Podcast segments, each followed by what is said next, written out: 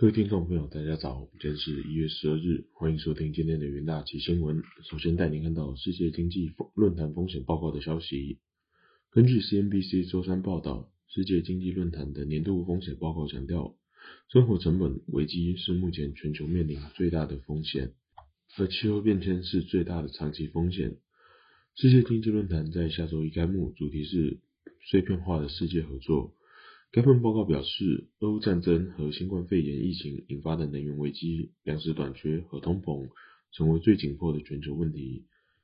各国政府的确在努力减轻物价影响，同时也在避免通膨螺旋式上升以及历史高峰的债务负担。报告中指出，全球必须在未来十年更有效合作，减缓和适应气候变化，以避免生态崩溃和全球持续暖化的问题。而随社会挑战、环境和安全风险竞相吸引政府注意力，各国政府将在未来几年面临权衡取舍。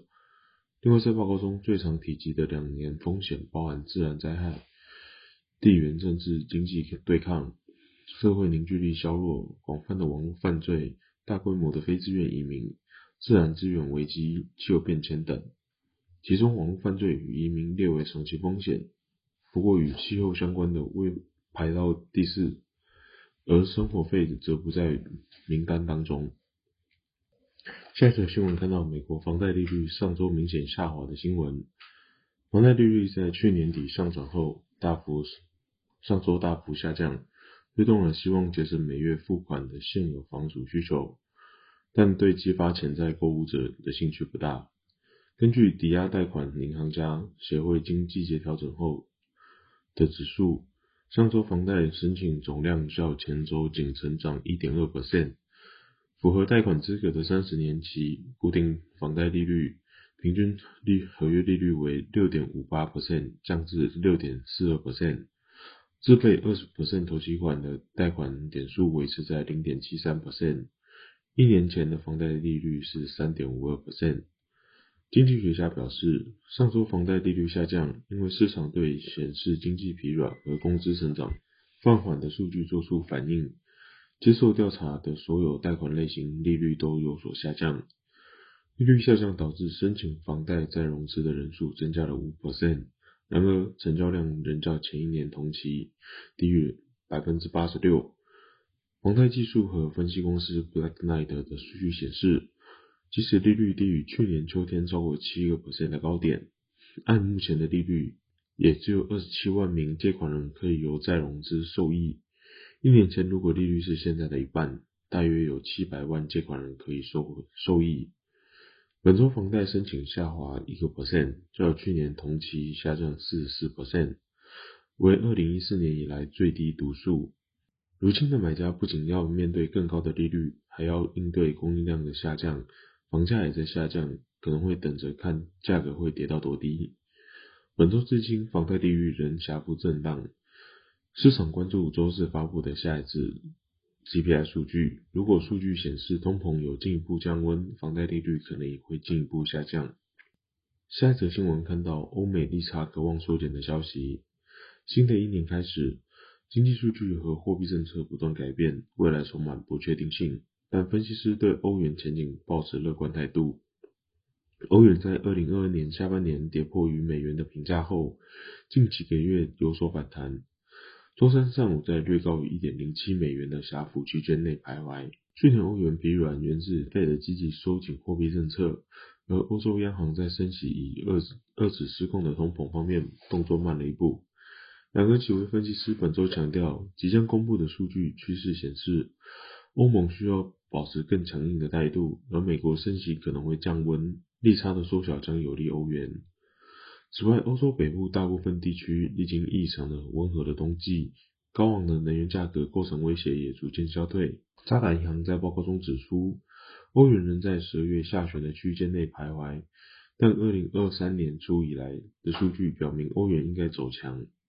欧元区核心通膨与经济利多均持续走强。使 ECB 更容易保持鹰派的基调，在二零二二年年中对欧元不利的能源问题也开始消退。根据欧盟统计局上周公布的初步数据显示，欧元区年度总和通膨率从十一月的十点一 percent 下滑至十二月的九点二 percent，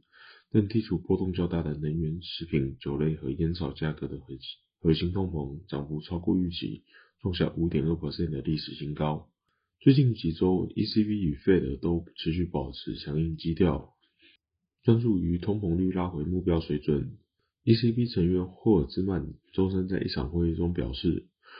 政策利率将不得不进一步的大幅上升，以达到足够限制的水平，以确保通膨能及时回到两的中期目标。最新发布的欧盟平均薪资趋势比联邦公开市场委员会在十二月中旬的数据。温和许多。十一月的六个月年化获利成长率为上扬五点三 percent，但十二月的增幅降至四点四 percent。十二月的非制造业 IS ISM 数据更是从二零二一年以来的最低水准。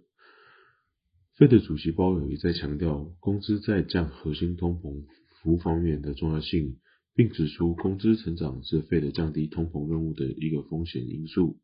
劳动生产率成长趋势与疫情前至今没有改变，这将使欧盟平均实薪成长趋势与三到三点五 percent 的基本通膨保持一致，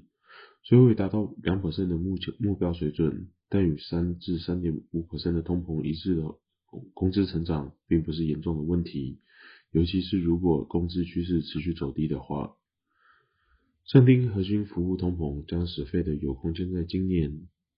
将其激进的升息周期减半，甚至可能反转。接着进入听股期单元，首先看到元泰期货，受惠于电子指标签需求强劲，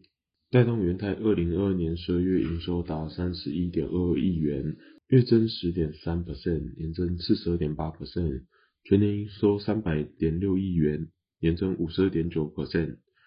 电子指标签去年全年出货量超过三亿个。业绩贡献比重已超过电子书阅览器以及电子纸笔记本。下一档个股期货看到中红期货，由原物料价格上升以及中国解封后需求回升等因素带动，中国宝钢与越南合进钢接连开出二月涨盘，